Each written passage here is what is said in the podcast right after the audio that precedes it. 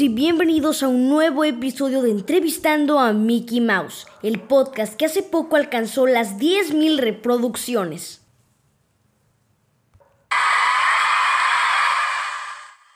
Y para celebrar, hemos decidido hacer un episodio en el que contamos la historia del podcast y muchos otros detalles interesantes sobre la creación de este. Y ahora sí, sin más que decir, comencemos. Pero antes de contar el origen de este programa, hay que aclarar que era una gran meta que teníamos desde hace mucho tiempo en mente y estuvimos trabajando mucho para cumplirla.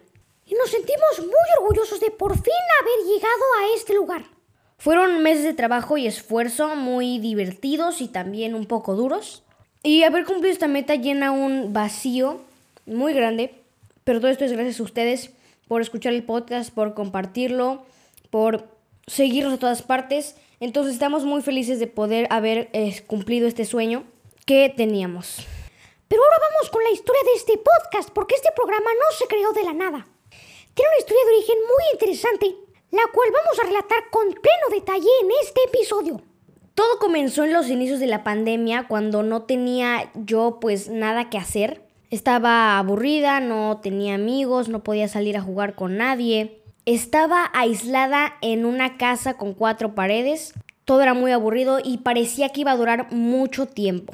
Así que primero que nada mi mamá me dijo que buscara una actividad que pudiera hacer para pues relajarme, dejar de pensar en todo eso que estaba pasando en ese momento y me recomendó hacer un podcast ya que ella con tiempo atrás había comprado un micrófono porque ella iba a hacer un podcast, pero pues la oportunidad aún no se da. Así que yo lo tomé prestado y empecé a grabar pues clips de broma, videos con un peluche de Mickey Mouse, el cual es parte fundamental del podcast. De hecho fue figura importante en la primera imagen que tuvimos del podcast, en los primeros episodios. Entonces yo grababa clips con, con Mickey imitando su voz, claro, o sea, no me salía igual la voz. Pero pues yo intentaba, era contenido para mí, para reírme, entretenerme en algo. Pero luego se volvió más serio y empecé a grabar ya clips verdaderos con cosas de Disney o eh, temas en general. Y pues lo subí, lo subí a Spotify y estaba muy emocionada, muy feliz de que ya subí un episodio. Claro, no llegué a pensar que fuera a hacer esta bomba que es ahora. Y ya subí dos, tres episodios y con el tiempo lo es, pues lo dejé. No volví a hacer episodios, solamente lo hice como de broma para entretenerme. Y luego em, en la aplicación en la que lo hago, que es Anchor, me di cuenta que tenía 636 reproducciones, lo cual pues no es mucho, pero era un logro y yo me sentía pues feliz porque vi que estaba triunfando en algo. Algunos países escuchaban el, podcast, entonces dije, ah, bueno, tengo que empezar a hacer más episodios y ser constante. Entonces me puse fechas eh, indicadas para hacer eh, el episodio, me puse una rutina, que es martes y jueves. Y empecé a grabar, empecé a grabar episodios de 5 minutos de temas como hoteles, lugares de destino, artistas, temas en general. Y luego fueron escuchándolo más y más personas y se fue convirtiendo en un podcast internacional que pasó fronteras. Y las reproducciones siguieron subiendo y subiendo y subiendo hasta que llegué a mil. De ahí me di cuenta de que tenía que seguir haciéndolo, que tenía que seguirme esforzando para llegar lejos y llegar lejos y la verdad de hecho hice un podcast de las mil reproducciones.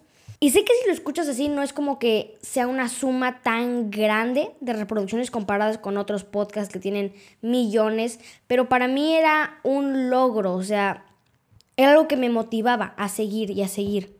Y así luego dejé de hacer podcasts de temas en general, o sea, temas de lo que fuera, empecé a hacer podcast únicamente de Disney. Mejoré la calidad porque si escuchan el primer episodio comparado con el último o el más reciente, hay una gran diferencia. Metí música, metí efectos de sonido. Ahora tiene una introducción, un guion por detrás. Y así, mi familia y mis amigos me ayudaron mucho compartiendo el podcast y escuchándolo. Mis papás han compartido información del podcast en sus redes sociales para pues hacer más ruido y que la gente lo, lo escuche. Y seguí, seguí, seguí. Y luego las reproducciones subieron mucho. De la noche a la mañana ya habían pasado 100 reproducciones. Y subían la cantidad de países eh, que me escuchaban. Luego estaba Turquía, eh, Serbia, Malasia, muchos, muchos países que yo nunca me imaginé que iban a escuchar mi, mi, podcast, porque además no es que sea un idioma que toda la gente entienda, es español. Pero sí, la verdad, fue algo muy sorpresivo cómo subieron las reproducciones de, de los podcasts. Y actualmente me escuchan 67 países alrededor del mundo, escuchan el podcast. Entonces la verdad estoy muy orgullosa con el progreso que hemos tenido en los últimos meses. Y ahora otra cosa muy importante es quiénes son mis figuras de inspiración, o sea, las personas que me inspiran a hacer el podcast por las personas por las que empecé. Y de hecho, pues la mayoría lo debe conocer, es un locutor muy famoso mexicano llamado Mario Filio. Yo empecé a escuchar su podcast antes de hacer el mío para entretenerme y así.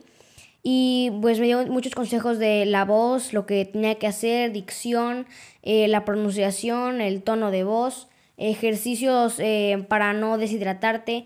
Pero él fue como la pieza clave porque él, él me inspiró a, hacer este, este podcast y fue muy, muy importante para, para esto. De hecho, le escribí una vez, le escribí, pero pues no, no me respondió. Pero ahora vamos con otro tema muy interesante en el cual es como el podcast afectó un poco mi rutina diaria, porque pues yo antes, ah, bueno, bueno, o antes hacía el podcast todos los días porque tenía tiempo, no tenía actividades este aparte y tenía pues toda la tarde para hacerlo y lo hacía con detenimiento, con detalle y lo sigo haciendo así, con calidad.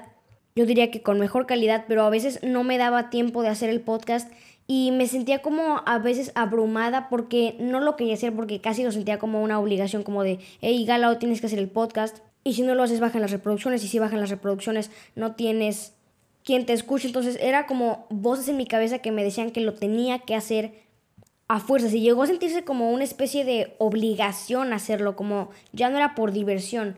Entonces a veces lo hacía pues con cansancio, eh, no lo hacía con toda la actitud pero luego me quité esa idea de la cabeza y lo empecé a hacer pues con toda la actitud posible, la calidad, porque que subiera podcast todos los días no significaba que fueran a ser buenos, tenían que ser buenos, tenían que tener calidad.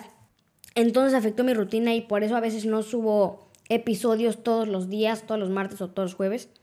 A veces me salto algunos días porque sí, hago el podcast, por ejemplo, lo hago el martes, pero siento que no queda lo suficientemente bien. Lo hice rápido, la información no es la mejor. Entonces yo digo, no puedo, no puedo subir esto, tiene que ser muy bueno para que lo suba. Entonces, eh, pues a veces no lo subo y por eso a veces no, no hay episodios. Pero pues ahora ya lo estoy haciendo con, con calidad, con ganas, todo el tiempo. Pero pues yo creo que voy a dejar el episodio hasta aquí. Ya conocieron más a fondo la historia de este podcast, de cómo inició. Pero para cerrar con broche de oro, vamos a dejar algunos de los bloopers que he tenido a lo largo de esta especie de carrera en el podcast. Así que espero que lo disfruten. Y nos escuchamos el martes con un nuevo episodio. Adiós. Muchas peli... Ah, son horrible. En el de cuarto... Ay, ¿por qué? Es una de las piezas más importantes de todo Disney y... Y... Y... Y... Y... Y, mm. y es que Disney tiene muchos galardones, los cuales publican... Publican, ya me confundí.